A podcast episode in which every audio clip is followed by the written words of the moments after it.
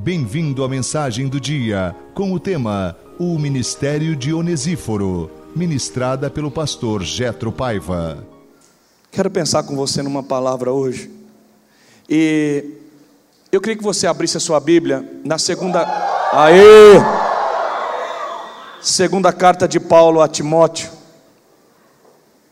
no capítulo 4. Segunda carta de Paulo a Timóteo, no capítulo 4.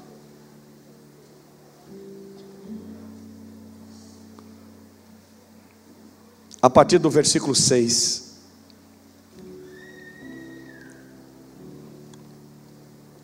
Eu quero pensar em coisas simples com você hoje.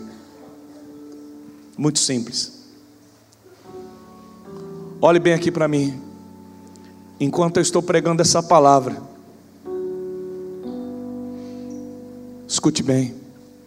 Entraram pessoas hoje aqui, e você disse assim para Deus: Eu não sei mais o que eu faço da minha vida. Eu não sei o que eu faço da minha vida. Eu não tenho mais para onde ir, eu não sei o que fazer. Você tem visto os teus caminhos fechados, as portas se fecharam de todos os lados. E você disse: Eu vou lá naquela igreja hoje, eu preciso de uma direção. Então me escuta, até o final dessa mensagem, o Espírito Santo de Deus, ele vai abrir uma porta para você.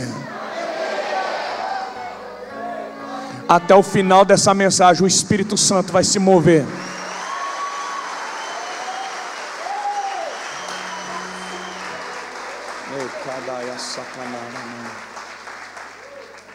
Antes de nós lermos essa palavra, você que é novo, você que está chegando agora, você que ainda não é um estudioso da palavra, deixa eu dizer para você o que está acontecendo aqui, para que você entenda a tensão dessas palavras. Essas palavras têm um peso. Essas palavras não podem ser lidas, lidas simplesmente como uma carta. Essas palavras são as últimas palavras do velho apóstolo. Não há relato de nenhuma outra escritura além depois dessa. São as últimas palavras do apóstolo Paulo. Nós estamos na primavera do ano 67 depois de Cristo. No ano 64, Nero assume o poder, o Império Romano. Louco, desvairado, mandou matar sua própria família, fez sexo com a sua própria mãe e depois mandou matar ela. Matou a esposa de chute, ela grávida matou ela e a criança, a sua própria esposa e o seu próprio filho. Louco, desvairado. Esse homem, em 66, ele bota fogo em Roma. E durante seis dias e sete noites, Roma ardeu em chamas. E Nero, na torre de Mecenas, tocando lira e bebendo vinho, ele viu Roma queimar. E depois desse incêndio tão terrível, dos 14 bairros que povoavam a Grande Roma, só sobraram quatro, e eram densamente povoados por cristãos e judeus. Então Nero coloca a culpa nos cristãos, dos judeus, e começa a maior perseguição da história da igreja. A história diz que faltou madeira em Roma para fazer cruz, para crucificar, crucificar os cristãos. A história relata que num dia só Nero mandou crucificar 1.500 cristãos. Num dia só. Os cristãos eram presos, amarrados em postes, jogavam piche e ateavam fogo neles vivos para iluminar a noite de Roma. Paulo, Paulo tinha acabado de fazer uma visita nas igrejas da Ásia ele tinha colocado Timóteo para pastorear Éfeso. Ele tinha enviado Tito para Dalmácia. E agora ele está na cidade de Nicópolis. E ele toma a decisão. Na primavera de 67, ele volta para Roma. Os discípulos, a igreja diz: Você não pode ir lá. Paulo já tinha estado preso em Roma. Mas naquele tempo a prisão dele era uma prisão domiciliar, ele tinha, ele, ele tinha liberdade de receber visitas, de pregar ali mesmo em prisão. Paulo estabelece uma igreja forte em Roma. Mas agora a comunidade cristã está dizimada, os cristãos estão fugitivos em cavernas, morando em buracos, debaixo do medo, a igreja é completamente destruída, dizimada. Paulo diz: Eu preciso ir lá eu preciso rever meus filhos. Eu preciso estar, eu preciso, eu preciso reestabelecer essa igreja. Nós precisamos enfrentar esse poder maligno de Roma. E quando Paulo volta para Roma, ele é preso novamente. Mas agora ele é preso e acusado de chefiar a seita cristã que ateou fogo em Roma.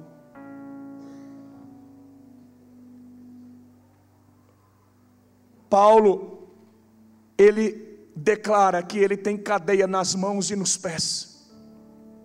Ele é colocado numa masmorra. As prisões ainda existem, ruínas dessas prisões eram prisões subterrâneas. Na pedra, o esgoto de Roma passava dentro dessas prisões. A maioria dos prisioneiros não chegavam a ser executados porque morriam antes de lepra, de infecção, de doenças. Porque o esgoto passava, as fezes, os animais mortos, quando chovia, às vezes a água subia até no pescoço dos presos.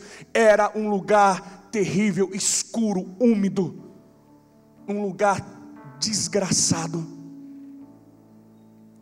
É nesse lugar,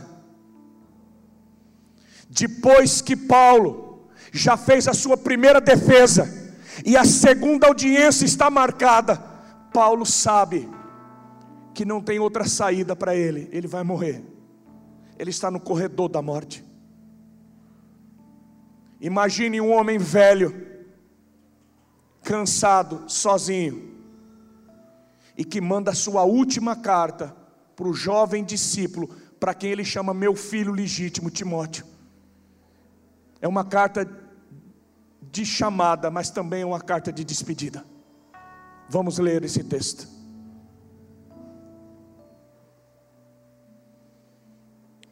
Segunda Timóteo 4, 6 diz: Timóteo, eu já estou sendo derramado como uma oferta de bebida.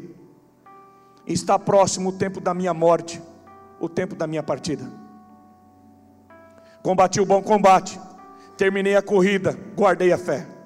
Agora me está reservada a coroa da justiça, que o Senhor, justo juiz, me dará naquele dia, e não somente a mim, mas também a todos os que amam a sua vinda.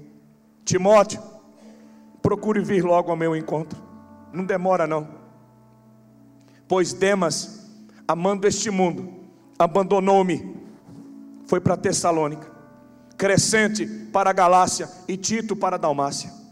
Só Lucas está comigo. Traga Marcos, João Marcos com você.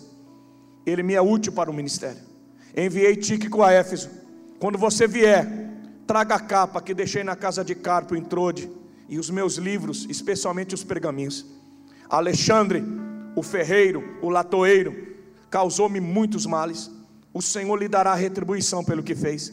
Previna-se contra ele, Timóteo, porque se opôs fortemente às nossas palavras, à nossa mensagem. Na minha primeira defesa, ninguém apareceu, ninguém apareceu para me apoiar, todos me abandonaram, todos, que isso não lhe seja cobrado, mas o Senhor permaneceu ao meu lado e me deu forças para que por mim a mensagem fosse plenamente, plenamente proclamada a todos os gentios a ouvissem. E eu fui libertado da boca do leão. O Senhor me livrará de toda obra maligna e me levará salvo para o seu reino celestial. A Ele seja a glória para todos sempre. Amém. Priscila e Áquila.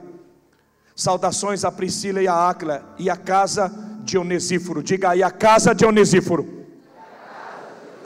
Erasto permaneceu em Corinto, mas deixei Trófimo doente em Mileto. Procure vir antes do inverno.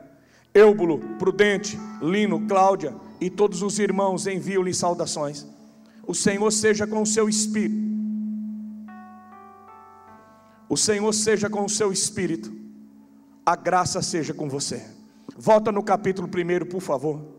Capítulo 1 de 2 Timóteo. Capítulo 1, versículo 15. Dois versículos, 15 e 16 apenas. 2 Timóteo 1, 15 e 16 diz: Você sabe que todos os da província da Ásia me abandonaram, todos, inclusive Fígilo e Hermógenes, eram discípulos de Paulo. O Senhor conceda misericórdia à casa de Onesíforo, diga Onesíforo, fala que nem crente, diga Onesíforo, porque muitas, muitas, muitas vezes ele me reanimou e não se envergonhou por eu estar preso, ao contrário, quando chegou a Roma, procurou-me diligentemente até me encontrar. Conceda-lhe o Senhor que naquele dia encontre misericórdia da parte do Senhor. Você sabe muito bem quantos serviços o Onesíforo me prestou na cidade de Éfeso. Diga glória a Deus. Queridos, hoje, nesses próximos minutos, eu queria que você pensasse comigo. Porque nessas últimas palavras de Paulo, há um, há um desabafo. É, é interessante que chega um momento na vida da gente, que a gente não fica escolhendo as palavras, que a gente não edita a mensagem. Paulo está vivendo aquele momento em que ele, ele rasga, ele abre o coração dele para Timóteo. Ele quer ensinar algo para o seu discípulo, e ao mesmo tempo que ele quer ensinar, ele também, ele quer colocar para fora aquilo que está dentro dele. E a primeira coisa que nós percebemos aqui, irmãos, é que Paulo está tentando dizer para o jovem pastor Timóteo: Timóteo, a vida, o ministério, a nossa caminhada será sempre ambivalente. Diga ambivalente. Irmãos, a vida transita numa mão dupla de ambivalência. É só você olhar as palavras do Paulo. Paulo está dizendo assim: Ô Timóteo, vai ter momentos na tua vida que você vai ter a multidão, que você vai ter o povo do teu lado, que você vai pregar para muita gente, você vai ter o apoio de todo mundo, mas você vai enfrentar tempo que o Demas vai te abandonar. O Demas me abandonou, ele voltou para o mundo. O Hermógenes e o Fígilo eram discípulos,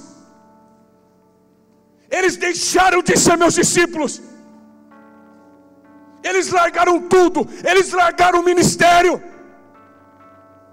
Queridos, olha aqui para mim. Quem que não queria ser discípulo de Paulo? Quem que não gostaria de ser discípulo de um homem desse? Mas o Hermógenes e o Fígilo disseram: o nosso MDA acabou. Acabou o MDA. Não quero mais fazer MDA com a senhora. Não quero mais fazer MDA com o senhor. Não quero. Estou indo embora, apóstolo. Ô Timóteo, o Fígelo e o Hermógene me deixaram.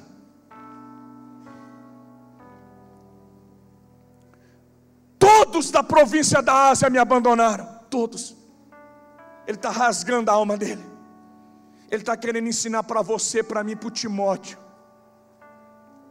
Que nem sempre na vida as pessoas vão te apoiar, vão te aplaudir. Todo li, escuta bem, todo líder enfrenta a rejeição, todo líder enfrenta a traição. É a coisa que eu acho tão interessante, irmãos, que o apóstolo Paulo, quando ele vai escrever para a igreja de Corinto, quando ele vai falar da ceia, o apóstolo Paulo, 1 Coríntios capítulo 11, ele diz: Porque eu recebi do Senhor o que também vos entreguei, na noite em que o Senhor Jesus foi traído. Paulo está dizendo: toda vez que vocês cearem, eu quero que vocês se lembram, foi na noite em que ele experimentou a traição. Eu gostaria de começar essa mensagem e olhar para você dizendo que vai ser tudo mar de rosa, que não vai ter problema, mas o apóstolo Paulo está ensinando o seu jovem pastor: você vai ter aplausos, mas você também vai chorar muito você vai ter o apoio do Onesíforo que vai te visitar, que vai cruzar oceanos. Mas você vai enfrentar o Alexandre Latoeiro, desgraçado, que vai te perseguir a vida inteira. Olha aqui para mim, irmãos: tem gente que não gosta da gente. Existem pessoas que pegam raiva de você. Quem que esse crente pensa que ele é? que, que esse pastorzinho está fazendo em Marília? O que, que essa igreja, o que, que essa PIB está pensando?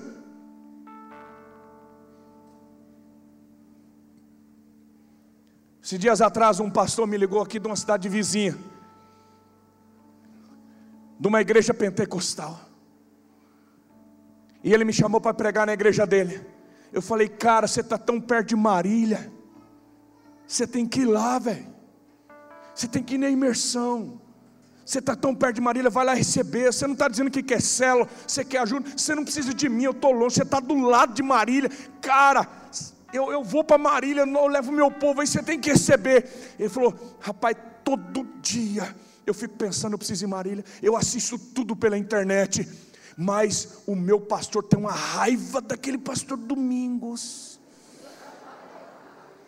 Rapaz, aquele, aquele japonês preto lá. Chamou o senhor japonês preto, cara.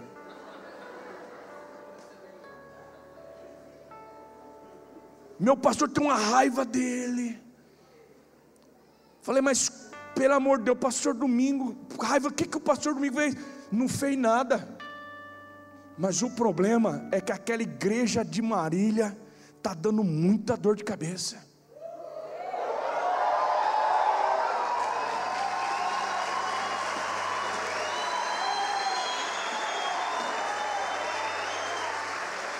Glória a Deus por isso. Agora, pastor, pensa bem. O camarada tem raiva. O cara te xinga, o senhor não conhece o cara. Estou entendendo, irmãos? Existem pessoas da tua família que não gostam de você. Existem pessoas que você ajudou, que você empresta dinheiro, que você paga churrasco, você dá presente e o cara não gosta de você. Não gosta. Tem pessoa na célula que você visitou, que você foi para o hospital, que você vai de madrugada, você ora, e o cara chega e diz assim: estou mudando de célula. Estou mudando. Ó, o bico, quem mandando? Estou mudando de célula. Aí você diz assim: o Demas me abandonou, pastor. O Hermógenes e o filho não faz mais MDA comigo que, que eu fiz para os caras? Deixa eu te dizer, nem todo mundo vai te abraçar. Quando você pega o pão e o cálice na mão, você lembra na noite que o Senhor Jesus foi traído, Ele compartilhou a carne e o sangue dele. Queridos, e é interessante que quando vem quando a gente a, a gente está transicionando uma etapa na vida da gente, quando você está diante de, de uma situação, começa a vir essas lembranças.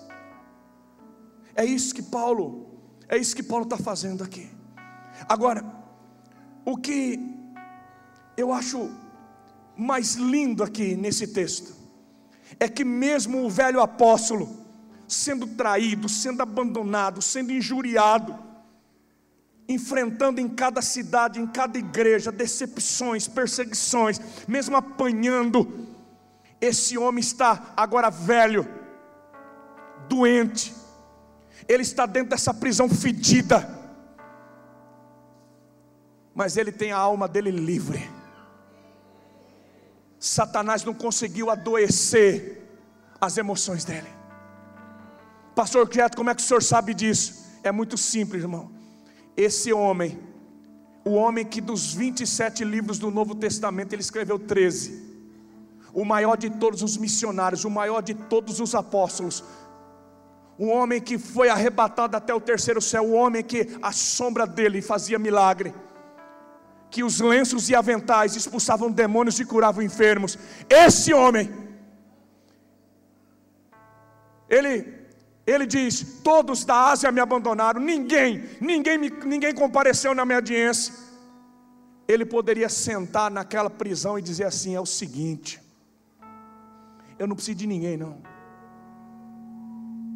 Eu, eu, eu, eu não preciso de ninguém. Eu e Deus aqui tá bom demais. Chega esse povo, igreja é máquina de moer gente. Quer saber de igreja, não quer saber de célula, não quer saber de supervisão. Deixa eu morrer quieta aqui. Ele podia sentar na depressão dele e dizer: O que eu tinha que fazer eu já fiz. Não quero ver ninguém. Já cumpri minha carreira. Mas esse homem é tão curado, é tão livre, irmãos, que ele pega a sua a sua pena, a sua tinta, e ele diz: Eu vou mandar um WhatsApp para o meu discípulo. Vou mandar. E ele manda uma mensagem para o Timóteo: Timóteo, vem me ver, Timóteo. Vem depressa. Timóteo, vem antes do inverno. Traz a minha capa. Ficou lá na casa de Carpo. O inverno está chegando aqui na Europa. Eu, eu não vou aguentar esse frio. Eu preciso da minha capa, cara. Timóteo, não vem sozinho, não. Traz o João Marcos com você. Eu preciso dele. Você consegue ouvir a voz cansada desse apóstolo dizendo: Eu preciso de gente. Eu não quero terminar minha vida sozinho. Eu preciso de pessoas do meu lado. Eu preciso que alguém fique comigo nesse inverno. Paulo não desistiu de amar. Paulo não desistiu de ser amado. As traições, as decepções não fez esse homem embrutecer a sua liderança. Ele está disposto a compartilhar o coração dele. Ele está disposto a compartilhar o último fôlego, os seus últimos ensinamentos. Eu estou falando com você, porque às vezes a liderança é muito cruel. A gente enfrenta tantas decepções, irmãos.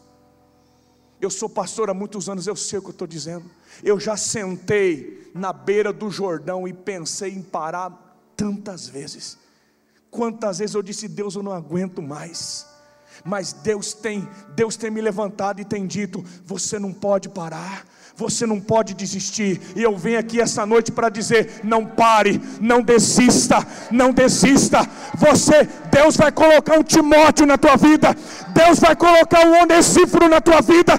Ninguém aqui vai terminar sozinho. Nós vamos compartilhar aquilo que Deus, aquilo que Deus tem para nós.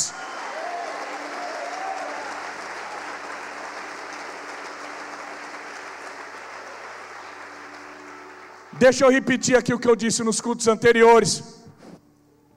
O próprio Deus disse assim: Não é bom que o homem esteja só. Diga, não é bom, não é bom. que eu esteja só. Eu esteja só. Quando que Adão viveu só? Até quando que Adão viveu sozinho? Enquanto ele foi inteiro. Enquanto Adão foi inteiro, ele foi só. Mas quando Adão compartilha uma parte dele, quando Adão entrega para Deus, quando Adão compartilha dele, do compartilhar de Adão, Deus não deixa mais Adão sozinho. Olha aqui para mim, toda pessoa inteira, ela é sozinha. Nós vivemos num mundo em que as pessoas não querem entregar parte de si. As pessoas não querem compartilhar a vida, as pessoas não querem compartilhar o coração, As pessoas não querem compartilhar sua intimidade, as pessoas não querem compartilhar a vida, não querem compartilhar a liderança. Nós vivemos num mundo que vive num egoísmo, num ostracismo. As pessoas, elas querem ser inteiras, elas querem ser todas. Eu não quero, ninguém tem nada a ver comigo. É a minha vida, é a minha casa, é a minha intimidade, é o meu sonho, é o meu dinheiro, é a meu, o meu quarto, é o meu banheiro, é o meu sofá, é o meu carro carro. As pessoas querem tudo inteiro, é meu. Parece que eu vejo a minha filha pequenininha, eu dizendo assim: filha, dá um pedacinho para a amiguinha. É meu. Existem pessoas que, desde que nasceram, ainda têm esse coração, é tudo meu. Eu quero inteiro. Preste atenção no que eu vou lhe ensinar.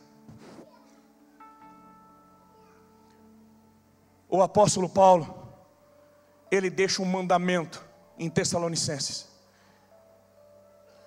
Em tudo dai graças, diga em tudo. Dai graças. Diga em tudo. Meu irmão, tudo é tudo. Você concorda comigo? Em tudo dai graça. Agora me responda: o que é dar graça, irmãos? O que é dar graças? Diga agradecer. Eu digo, Deus, eu quero te dar graças por essa água. Estou agradecendo. Mas dar graças é mais do que agradecer. Dar graças é reconhecer que tudo vem dele. O salmista diz: entra pela porta dele com ações de graças, nos seus atos com hinos. Aclame ao Senhor toda a terra. Por quê? Porque tudo é dele tudo vem dele, tudo é dele, por ele e para ele. Você dá graça, você dizendo, Deus, essa água veio do Senhor, o Senhor que fez, o Senhor que me deu. Dar graça é reconhecer que tudo é dele, mas é mais do que isso. Dar graças é mais do que agradecer. Dar graças é mais do que reconhecer que tudo é dele. Dar graças é devolver para Deus aquilo que veio de Deus. Como assim, pastor? Quando nós apresentamos uma criança aqui, quando um pai e uma mãe vêm apresentar uma criança no altar de Deus, o que que o pai e uma mãe vêm fazer? Vem consagrar a criança, vem dedicar a criança. E o pai e a mãe, o pastor levanta a criança e diz: Te damos graças, Senhor. Te damos graças por essa criança, obrigado. Essa criança veio do Senhor. E o que, que nós estamos fazendo agora? Deus, nós queremos entregar nas tuas mãos essa criança.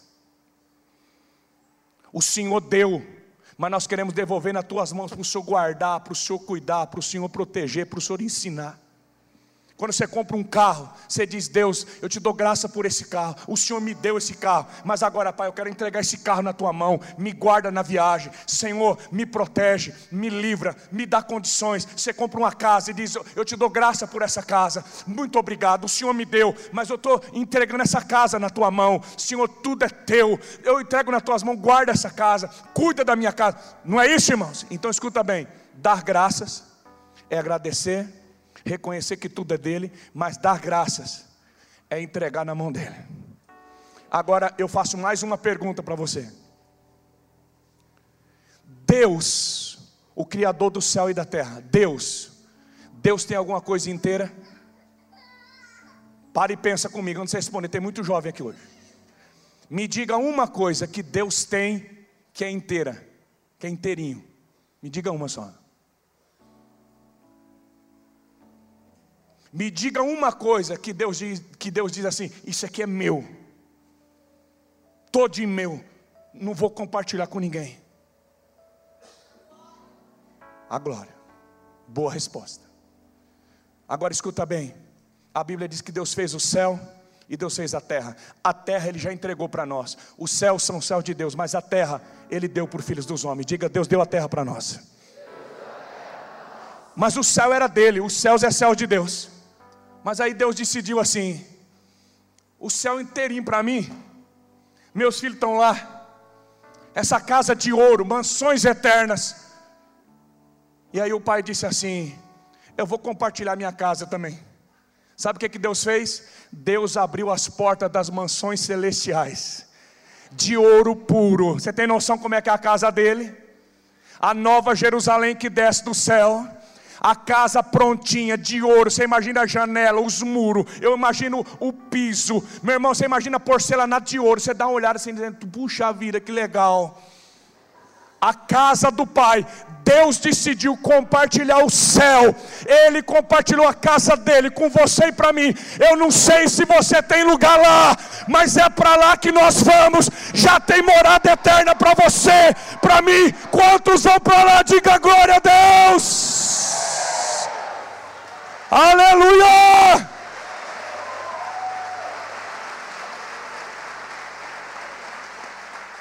Tem uma, tem uma moda sertaneja que diz assim: Eu vou para lá, ai, ai, ai, ai. Eu vou para lá, ai, ai, ai, ai. Meus pés vão pisar no ouro, lá eu vou cantar no coro. Grita aí só quem vai lá.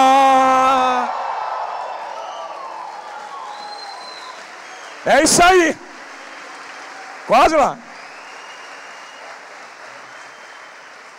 O Deus diz: Eu vou compartilhar o céu.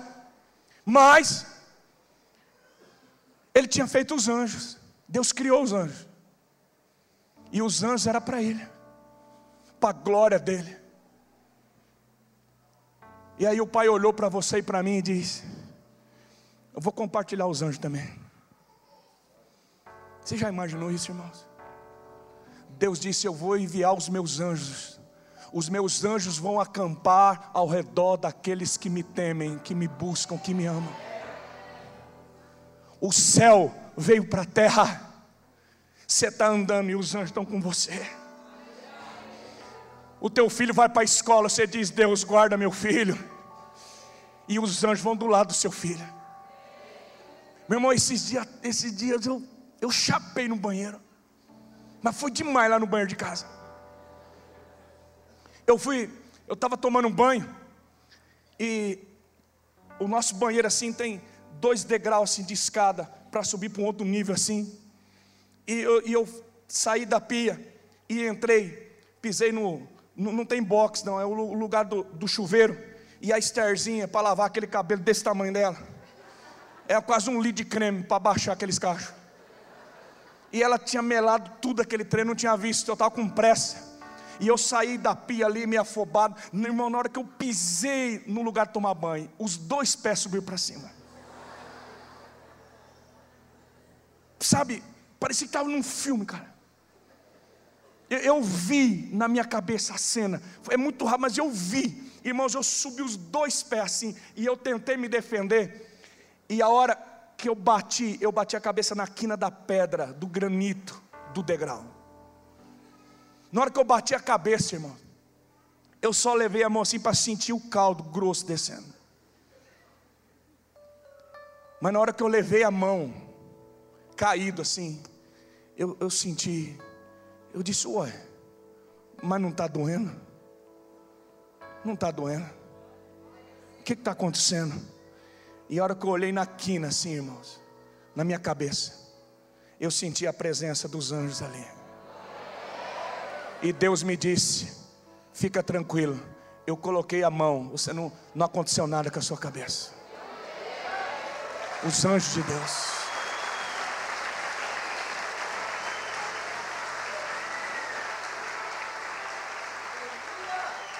Querido, tem, tem hora, tem hora, irmãos, que eu, que eu fico meio doido. Eu fico doido. Não, é, é para chapar, irmãos.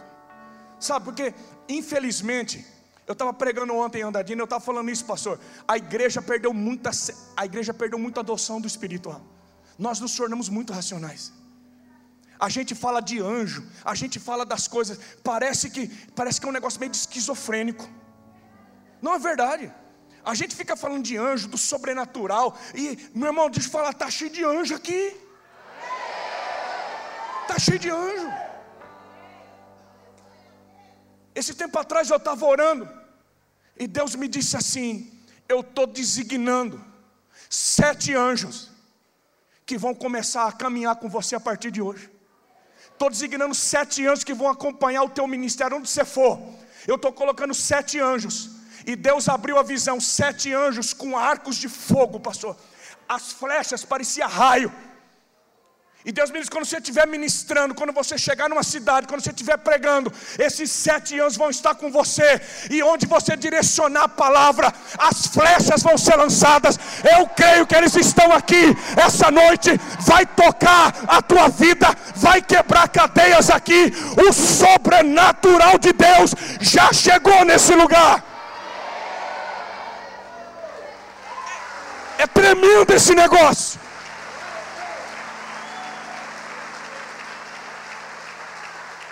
E eu não estou falando isso para te animar, irmão. Mas eu queria que você transcendesse um pouco a tua razão, o teu racionalismo. Porque Deus compartilhou os anjos, são miríades e miríades de anjos. Jacó encontrou um exército de anjos, Manaim. Ele viu o céu aberto em Betel. O apóstolo Paulo, visitação de anjos. Pedro na prisão, o anjo vai lá e liberta ele. A igreja primitiva, irmãos, era a coisa mais normal do mundo. A igreja vivia no sobrenatural. A igreja tem que começar a abrir os olhos do Espírito. Eu estava dizendo, eu estava assistindo a Globo News esses, esses dias atrás.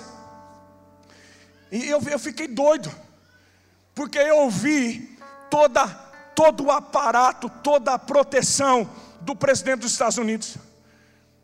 Quando o Barack Obama ele vai sair para um outro país, para uma viagem, antes dele chegar no país, irmão, toda a polícia secreta, os agentes do governo, já chega antes no país já faz uma varredura no hotel, andar por andar, já se posiciona nos prédios vizinhos, atiradores de elite, quando chega no aeroporto, os carros vão na frente, tem uma pro, o espaço aéreo é isolado, é uma proteção. O presidente está descendo, o presidente está chegando, o presidente está saindo, é o carro tal, meu irmão, é na frente, é atrás, do lado, é, é por cima, é uma proteção completa. É o Barack Obama, é o presidente dos Estados Unidos. Agora deixa eu te dizer, você é filho do Rei dos Reis e do Senhor dos Senhores.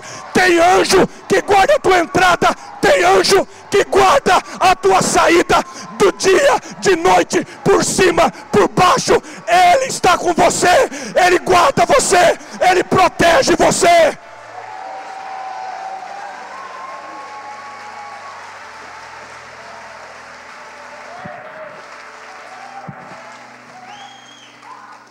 É de chapar esse negócio. Eu estava jantando com um ancião esses dias, alguns anos atrás, pastor. Pastor Nelson, ele tinha feito uma cirurgia do coração, e ele tinha feito uma viagem de São Paulo a Cuiabá. Voltou, eu estava em Venceslau, ele parou e eu levei ele para jantar em casa. Ele tinha um ômega, esqueço nunca, um ômega preto. Eu tinha a livraria evangélica, e sempre que ele passava, eu recebia ele em casa. E o pastor Nelson, a gente jantando, ele disse: Jeto, você acredita em anjo? Eu falei, cara, acredito. Ele falou, rapaz, eu tive uma experiência tremenda. Ele falou, estava voltando agora de Cuiabá, passei por Campo Grande. E eu estava naquela estrada isolada de Campo Grande, vindo para cá, na Manuel da Costa Lima, e estourou o pneu do carro. Ele falou que eu joguei para o acostamento, e quando eu saí, o pneu todo estourado. Ele falou, tinha, fiz a cirurgia do coração, eu não tenho força para trocar o pneu do homem. Um sol quente, eram umas duas e pouco da tarde. Ele falou que entrou dentro do carro e disse: Deus, eu não tenho condições de trocar esse pneu, eu não tenho forças. Então eu queria que o Senhor fizesse alguém parar, me ajudasse, porque eu preciso chegar, eu preciso tocar a viagem. Ele falou que estava falando com Deus ainda, alguém bateu no vidro do carro. E ele baixou o vidro. E um varão forte olhou para ele e disse: O que, que o senhor está precisando? Ele disse: Eu preciso trocar o pneu. Falei: Então abre o porta-mala. Abriu o porta-mala. E ele saiu do carro, começou a olhar de onde aquele cara tinha vindo, porque não tinha carro parado, não tinha moto parado. E ele pegou o pneu rapidão, trocou. E ele queria olhar nos olhos, queria ver a face, mas ele não conseguia olhar. E quando o camarada acabou de trocar o pneu, ele pegou no, entrou no carro, pegou a carteira e voltou e disse: Qual é o seu nome? Eu quero te dar, eu quero te dar alguma coisa. Você me ajudou demais. E aquele homem olhou nos olhos dele e disse: Por que, por que perguntas o meu nome? E o, e o homem desapareceu.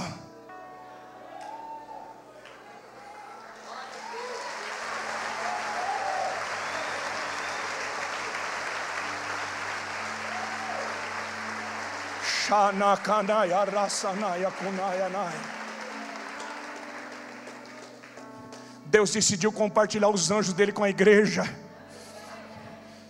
para acompanhar a gente no ministério, irmãos, nas viagens, quando você só para pregar, para ministrar, anjos de Deus que tocam, que quebram, que protegem. Deus compartilhou o espírito dele. A única coisa que Deus tinha inteira no céu, olha aqui para mim, a única coisa que estava inteira no céu era o único filho dele. O pão da vida estava inteirinho, era o único filho que ele tinha. A única coisa que Deus tinha inteira era o filho dele. O profeta Isaías, no capítulo 53, diz que agradou a Deus moê-lo naquela cruz. Deus pegou o único filho dele, e lá naquela cruz, Deus compartilhou o pão da vida com você, comigo. Olha aqui para mim, Deus não tem nada inteiro, nada. Tudo que você entregar na mão de Deus, Ele vai compartilhar, tudo. É por isso que você tem que pensar bem antes de você dar graças. Pensa bem. Porque se você disser, Senhor, eu quero te dar graça pela minha casa, o que, que Deus vai fazer com a tua casa? O que ele fez com a casa dele. Sabe, pastor Domingos, tem muito crente que é melhor que Deus, porque Deus compartilhou a casa dele que é de ouro, mas tem muito crente que não abre a porta da casa dele para fazer uma cela.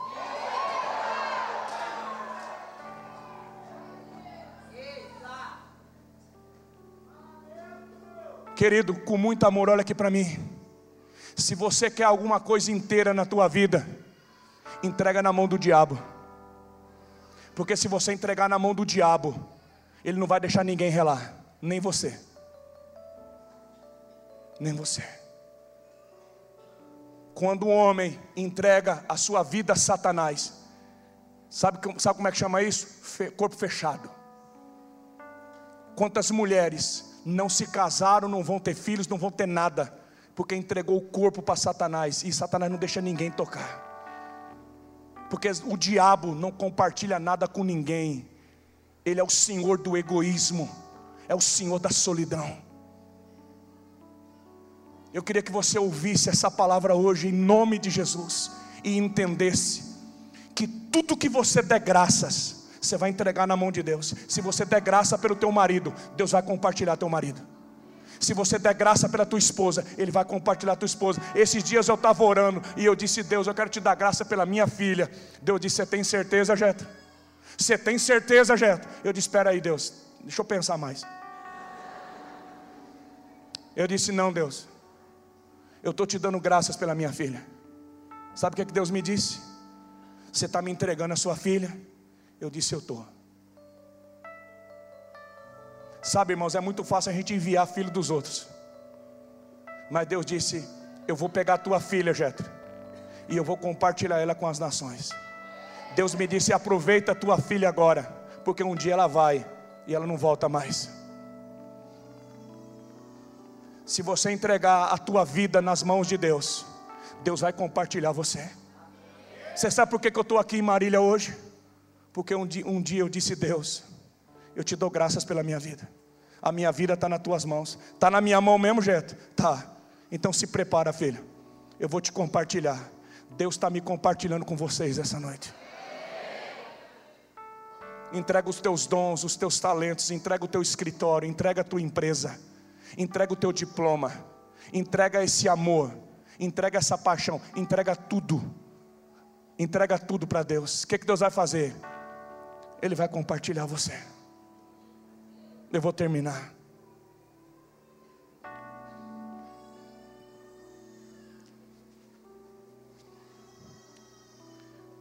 Por último,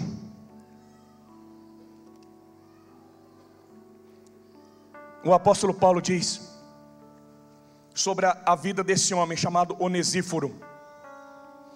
O Onesíforo, irmãos, ele mexeu comigo. Eu entrei numa crise por causa desse cara. Essa palavra saltou no meu coração. Eu vou repetir a leitura. Projeta para mim 2 Timóteo 1, 15 a 18. Vamos fechar com isso. Olha o que, que Paulo diz. Você sabe, você sabe, Timóteo, todos da província da Ásia me abandonaram, inclusive o Fígilo e o Hermógenes. O Senhor conceda misericórdia à casa de Onesíforo, diga Onesíforo. O Senhor conceda misericórdia à casa de Onesíforo, por quê? Porque muitas vezes ele me reanimou, diga reanimou, e não se envergonhou por eu estar preso, ao contrário, quando chegou a Roma, procurou-me diligentemente até me encontrar. Conceda-lhe o Senhor que naquele dia encontre misericórdia da parte do Senhor. Você sabe, Timóteo, você sabe muito bem quantos serviços o Onesíforo me prestou na cidade de Éfeso. Olha aqui para mim, esse verbo reanimou, no original é recreou, diga recrear. recrear. Quando é que essa palavra saltou no meu coração? Eu fui buscar minha filha na escola. A Estherzinha tem oito anos. Eu fui buscar a Estherzinha na escola. E eu fiz uma pergunta para ela mal elaborada. Eu disse, Estherzinha, qual é a parte da escola que você mais gosta, filha? Ela falou, recreio, papai.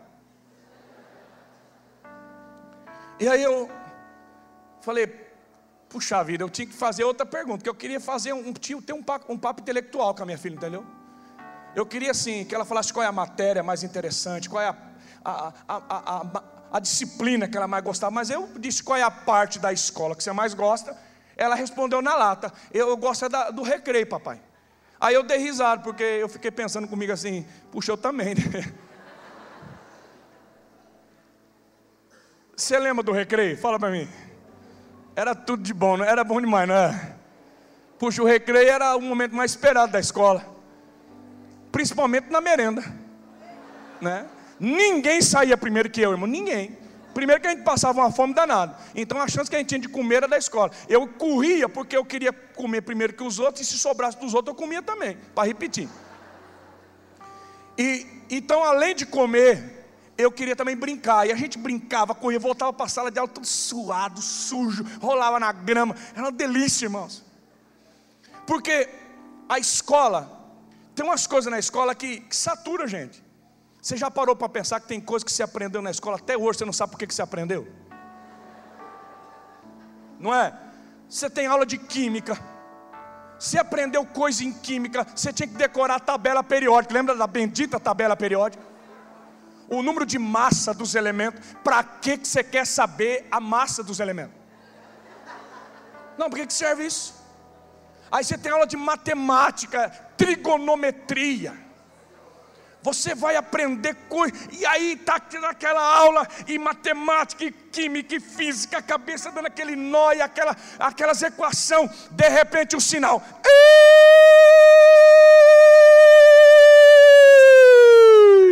Yes, sir. Recreio. Professor nem não dá nada, não dá tchau, não dá nada, a gente corre. Aleluia. Estou livre. Agora, preste atenção. O apóstolo Paulo, ele diz o Onesíforo, quando ele chegava naquela prisão fedida, escura, úmida, com aquelas algemas, aquelas correntes enferrujadas nas mãos e nos pés, amarrado num tronco que nem um bicho, no meio daquela lama, daquele estrume.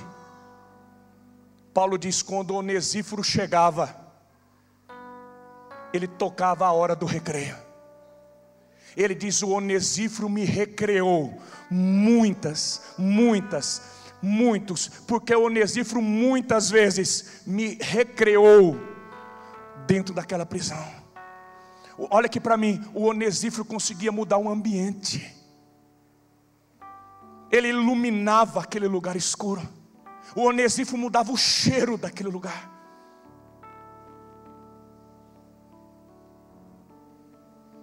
E quando eu olho para o Onesíforo, queridos, eu olho para a igreja, porque só tem um povo que tem luz para brilhar na escuridão é a igreja. Só tem um povo que tem condições de mudar o cheiro. A igreja tem o bom, a igreja não tem, ela é o bom perfume de Cristo, porque a igreja é o corpo de Cristo, a igreja cheira Jesus, a igreja tem que mudar o cheiro do ambiente, a igreja é o sal, a igreja tem que mudar o sabor do lugar. Irmãos, sai nas ruas de Marília, Marília não vive diferente, tem muita gente em Marília que está presa, presa na droga, no crack, na cocaína, no tráfico, preso na violência. Sai agora nas ruas, vai nas bocas de fumo, na biqueira. O nosso mundo, o Brasil, São Paulo, Marília, cheira o sangue da violência, dos assassinatos, das chacinas, dos abortos, dos suicídios. Aí fora está cheirando o sexo barato da homossexualidade das prostitutas. A igreja precisa ir lá. Precisa ir lá. Essa, olha aqui para mim, irmão. Essas pessoas não aguentam mais. Alguém tem que tocar a hora do recreio.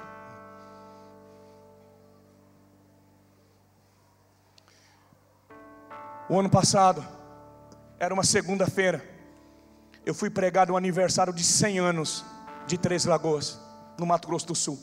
Três Lagoas completou 100 anos. E eu fui pregar na Praça Ramsteb, tinha uma multidão de mais de 30 mil pessoas. Foi a maior multidão que eu preguei na minha vida. Mas não, eles não estavam lá por causa de mim, estavam por causa da cantora que foi cantar. Mas eu aproveitei e preguei. Né? Então, eu estou sendo sincero. Né? Então, por causa do show, tudo, eu, era um mar de gente. E como lá é horário Mato Grosso, é uma hora a mais, a, a, a, menos, desculpa, a menos, então a gente acaba ficando, acaba ficando muito tarde. E quando acabou, acabou aquele culto em praça pública, acabou o show, nós fomos jantar, era mais de meia-noite, uma hora da manhã no nosso horário. E eu é, era segunda-feira, eu estava muito cansado, eu levei o Dudu para dirigir para mim. E nós saímos de lá, era mais uma e meia da manhã, mais ou menos. E aí eu falei para o Dudu, cara, eu não estou aguentando, estou muito cansado, eu vou dormir. E eu deitei o banco do meu carro, o Dudu foi dirigindo, e na saída, na avenida de saída de Três Lagoas, eu levantei a minha cabeça assim, e eu vi uma região tudo escuro naquela avenida, e eu vi o lugar do tráfico, as prostitutas, os homossexuais, to todos naquelas esquinas, naquelas calçadas. Um lugar muito escuro, um lugar perigoso. E eu levantei os olhos e eu vi aqueles homens, aquelas mulheres, a fumaça. E eu disse: Deus tem misericórdia, que lugar horrível, Deus tem misericórdia. E quando ele está saindo, pegando já a rodovia para ir, para voltar para casa, sentindo Brasilândia, o Espírito Santo de Deus me disse assim: manda o Dudu dar meia volta, volta na avenida. Eu disse, Deus, está muito tarde, é perigoso, está muito escuro. Deus me disse, dá meia volta. Eu disse, Dudu, faz o retorno, volta para a avenida. Ele disse, pastorzão, eu passei já meio ligeiro ali, é um lugar perigoso. Eu disse, Deus está mandando voltar, Dudu. Mas nós vamos parar onde? Eu falei, não sei, volta. E ele fez o contorno, voltou, subindo, subimos umas quatro, cinco quadras. Deus me disse, agora pega voltando de novo. E eu voltei no mesmo sentido. E eu ajeitei meu banco. Eu disse, Deus, o que, que o Senhor tem, o que o Senhor quer fazer? Quando nós chegamos na penúltima esquina, uma esquina escura, Deus me disse, para o carro. Falei, para, Dudu. Ele parou na calçada, eu baixei o vidro. Tinha uma moça, ela veio correndo para o carro. Uma prostituta. Eu disse, Deus, o que, que eu faço? O que, que eu falo para essa moça? Deus me disse: ela é minha filha. Ela é minha filha. Ela deixou o pai, a mãe, deixou a igreja. Ela deixou dois filhos. Olha aqui para mim. Ela deixou dois filhos. Ela usou crack o dia inteiro. E ela está dizendo: Eu não aguento mais. Eu quero que você diga para ela que é hora dela voltar para casa. É hora dela recomeçar. Que eu não desisti dela. Quando ela chegou perto do carro, Irmãos, a 3, 4 metros eu comecei a sentir o cheiro do crack. Viciada no crack. Ela fedia. Fedia sexo, álcool, crack. E ela chegou perto. Ela disse: E aí, qual programa você está querendo? Eu disse: Qual é o seu nome, minha filha? Ela disse: Eu não por que, que o senhor quer saber meu nome? Prostituta não tem nome, o senhor não precisa saber meu nome. O que, que o senhor está querendo? Qual é o seu nome, minha filha? Ela olhou para mim e disse: O senhor não quer programa, não, né? Eu disse: Não. Por que, que o senhor parou aqui então? O senhor é crente? Falei: Sou. O que, que o senhor quer comigo? Eu usei crack o dia inteiro. Eu estou morrendo. Eu estou fedendo. Eu já saí com muitos homens. Ela estava doida. Ela disse: Tudo que eu quero é mais 10 reais. Eu faço qualquer coisa por 10 reais para comprar mais uma pedra de crack. Eu disse: Eu parei aqui. Eu estava indo embora. Eu parei aqui porque eu sou servo de Deus. E eu parei aqui porque Deus me disse: Você tem dois filhos. Você deixou seu pai e sua mãe. Você deixou sua igreja. E Deus me disse: Você é filha dele. Ele está com saudade de você, você é a hora de você voltar para casa. Ela começou a chorar e disse para mim: Você acha que Deus vai querer uma prostituta fedida que nem eu?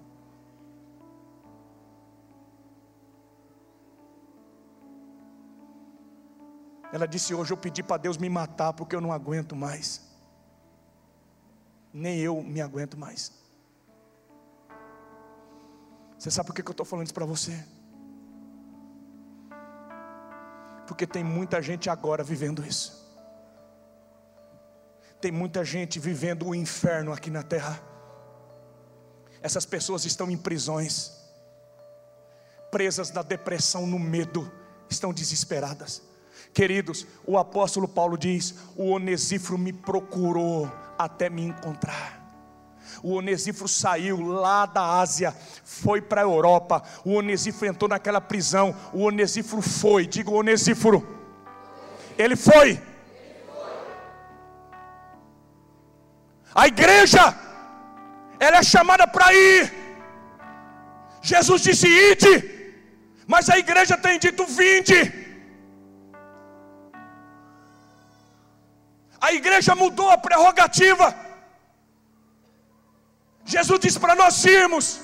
Irmos aonde, irmãos? Onde que a igreja tem que ir? Jesus diz: Eu vou edificar a minha igreja. E para onde? Qual é a missão da igreja? Jesus diz: as portas do inferno não vão prevalecer contra ela. Qual é a missão da igreja? É arrombar as portas do inferno, é entrar lá, é libertar cativos, é mudar os ambientes. A igreja precisa invadir o inferno.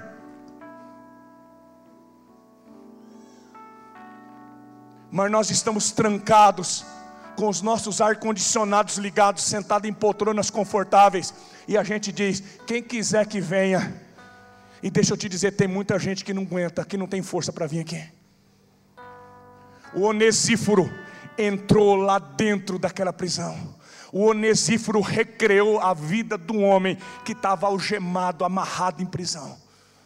Tem gente dentro, olha aqui para mim, tem gente dentro da tua família que não aguenta mais.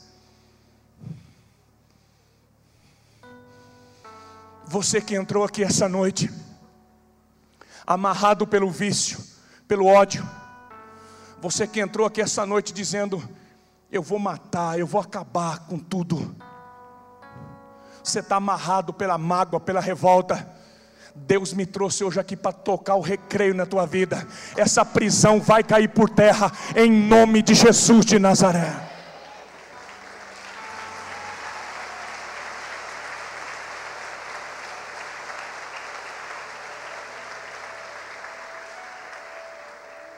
Eu termino agora. Queridos,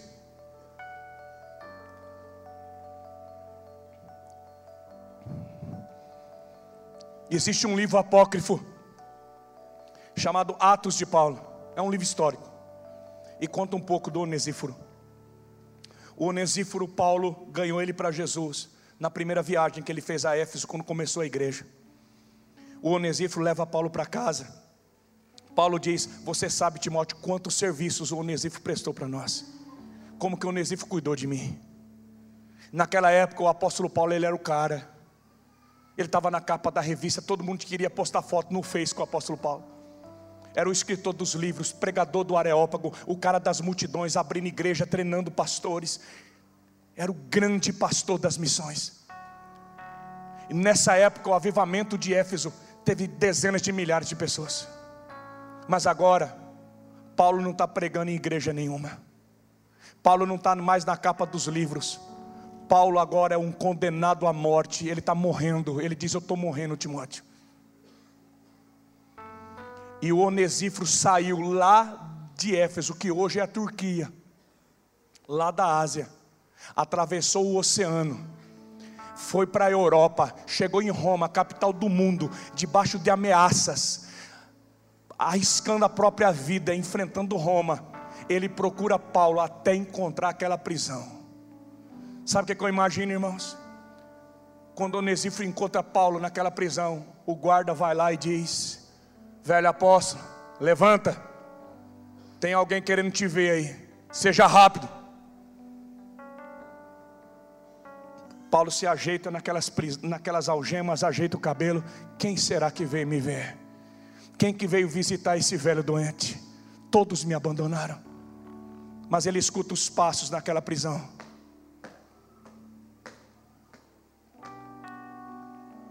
E eu imagino o Onesíforo chegando com a cabecinha assim na porta, dizendo: Pensou que eu não vinha, né, meu pastor? Pensou que eu não vinha, velho apóstolo? Eu vim aqui, vim para recriar sua vida. O livro diz que Onesíforo ficou com Paulo até a morte dele. Eu encerro hoje dizendo o seguinte: quem que faria isso por você? Quem que atravessaria um oceano? Quem que deixaria tudo? Essa viagem poderia demorar mais de um ano. Quem que deixaria o trabalho, a família, para visitar você dentro de uma prisão? Pare e pensa comigo, por quem que você faria isso? Por quem? Por quem que eu faria isso? Sabe qual é o nome do que o Onesíforo fez, irmãos? Diga comigo, gratidão. Deixa eu repetir uma história, coisa simples. Na última imersão aqui em Marília, o ano passado, nós tivemos um, um momento aqui que foi muito forte na nossa vida.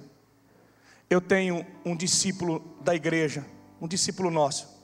Ele chama Aparecido, a gente chama ele de Cidinho. O Cidinho fumou mais de 42 anos e ele teve trombose nas duas pernas e teve que amputar as duas pernas, só tem o, só o toquinho assim. Ele amputou também todos os dedos dessa mão e parte da palma da mão, só tem um osso assim. E ele perdeu todos esses dedos, só tem um toquinho de três dedos assim. Ele vivia nos bares, bebendo e fumando, morrendo aos poucos. Mas um líder de célula nosso, chamado Divaldo, é um pedreiro ele foi lá no bar, ele pregou para esse cara, levou o cara para a célula. O Cidinho entregou a vida a Jesus. Ele pegava o Cidinho, levava para a igreja, na cadeira de roda. O Cidinho foi ouvindo a palavra, foi, foi recebendo, Deus foi mudando. Quando chegou o batismo, ele disse: Pastor, eu queria me batizar, mas eu estou morrendo, mas eu não largo dessa desgraça desse cigarro. Eu não tenho força, pastor, me ajuda. Eu quero ser livre, eu quero ser um crente de verdade, eu quero trabalhar para Deus, mas eu não consigo. E a célula orando, a gente orando dois dias antes do batismo, o Espírito Santo tocou nele, ele jogou o cigarro fora, foi completamente livre. Nós batizamos o Cido, o Divaldo batizou o Cidim. E ele começou a trabalhar na célula, vai nos bar, chama as pessoas, evangeliza, é um homem tremendo de Deus. E no domingo à noite, no final, no final já do ano passado, a imersão eu começaria na terça, no domingo. Ele chegou para mim e disse: Pastor Jeto, posso falar com o senhor? E eu cheguei perto da cadeira dele de roda. Eu disse: E aí, Cidinho? Ele disse: Pastor, o meu líder, o meu líder de célula disse que fez uma tal de imersão em Marília. Foi demais. E eu também quero fazer, pastor. Eu quero ser um líder de célula poderoso. Eu quero ganhar vidas. Eu já sou, eu, eu já estou já tô me preparando para ser co-líder. E, e eu, eu, eu, quero fazer a obra de Deus. Pastor, me, me, ajeita para ir na imersão. Eu falei, beleza, Cidinho. Eu consigo lá, eu converso lá com o pastor domingo. Ele vai, ele deixa. Não tem problema não. A Dani fica brava, mas nós dá um jeito. E aí eu olhei para ele e disse assim: Mas a tua esposa vai com você? Ele disse: Não, pastor, ela é doméstica, ela precisa trabalhar porque a gente vive uma vida muito difícil. Eu disse: Cidinho, como é que você vai para a imersão, cara? Quem que vai dar banho em você? Quem que vai te colocar no vaso? Quem que vai limpar você? Ele não consegue, irmãos. Não consegue. Ele olhou para mim assim, baixou a cabeça e disse: Sabe, pastor, às vezes eu esqueço que eu sou um aleijado. Às vezes eu esqueço que eu sou um inválido. Eu, eu esqueço, pastor. Desculpa. Baixou a cabeça e eu falei, pô, Cidinho, desculpa eu, cara. Não tem o que fazer. E ele pegou a cadeira de roda, foi embora e eu. Passou aquele momento, foi muito difícil isso. E eu fui para casa, na segunda-feira eu estou na igreja. E o Divaldo, o líder de cela dele, chegou na igreja. Ele disse, pastor, posso falar com o senhor? Eu falei, lógico, filho. Ele disse: O Cidinho procurou o senhor ontem na igreja que queria ir na imersão. Eu falei: Procurou de volta. Mas como é que ele vai, cara? Ele falou: Sei, pastor. Mas essa noite eu orei muito, conversei com a minha esposa. O senhor sabe, eu já perdi uma semana de serviço na imersão passada que eu vim fazer, que eu fui fazer. Mas eu orei a Deus e eu conversei com a minha esposa. E eu, pastor, se o senhor deixar, eu queria levar meu discípulo para a imersão. Eu falei, Divaldo, você vai dar banho nele, cara. Você vai limpar o cocô dele, Divaldo. Você vai levar ele no banheiro, cara. Ele falou, pastor, é o meu filho. Deixa eu servir meu filho, pastor. E ele veio aqui. Você lembra disso? O Divaldo, uma semana empurrando ele na cadeira de roda. Tinha, tinha hora que parece que a cadeira de roda flutuava aqui. E o Cidinho de mão levantada cheio do Espírito Santo, está se preparando, vai ser líder de célula agora. Querido, olha aqui para mim. Por quem que você faria isso? Quem faria isso por você? Sabe, nós estamos numa igreja aqui hoje, uma igreja cheia de dons. A igreja de Marília é uma igreja poderosa. Mas sabe, pastor Domingos, às vezes nós nos esquecemos de quem Paulo foi na vida da gente.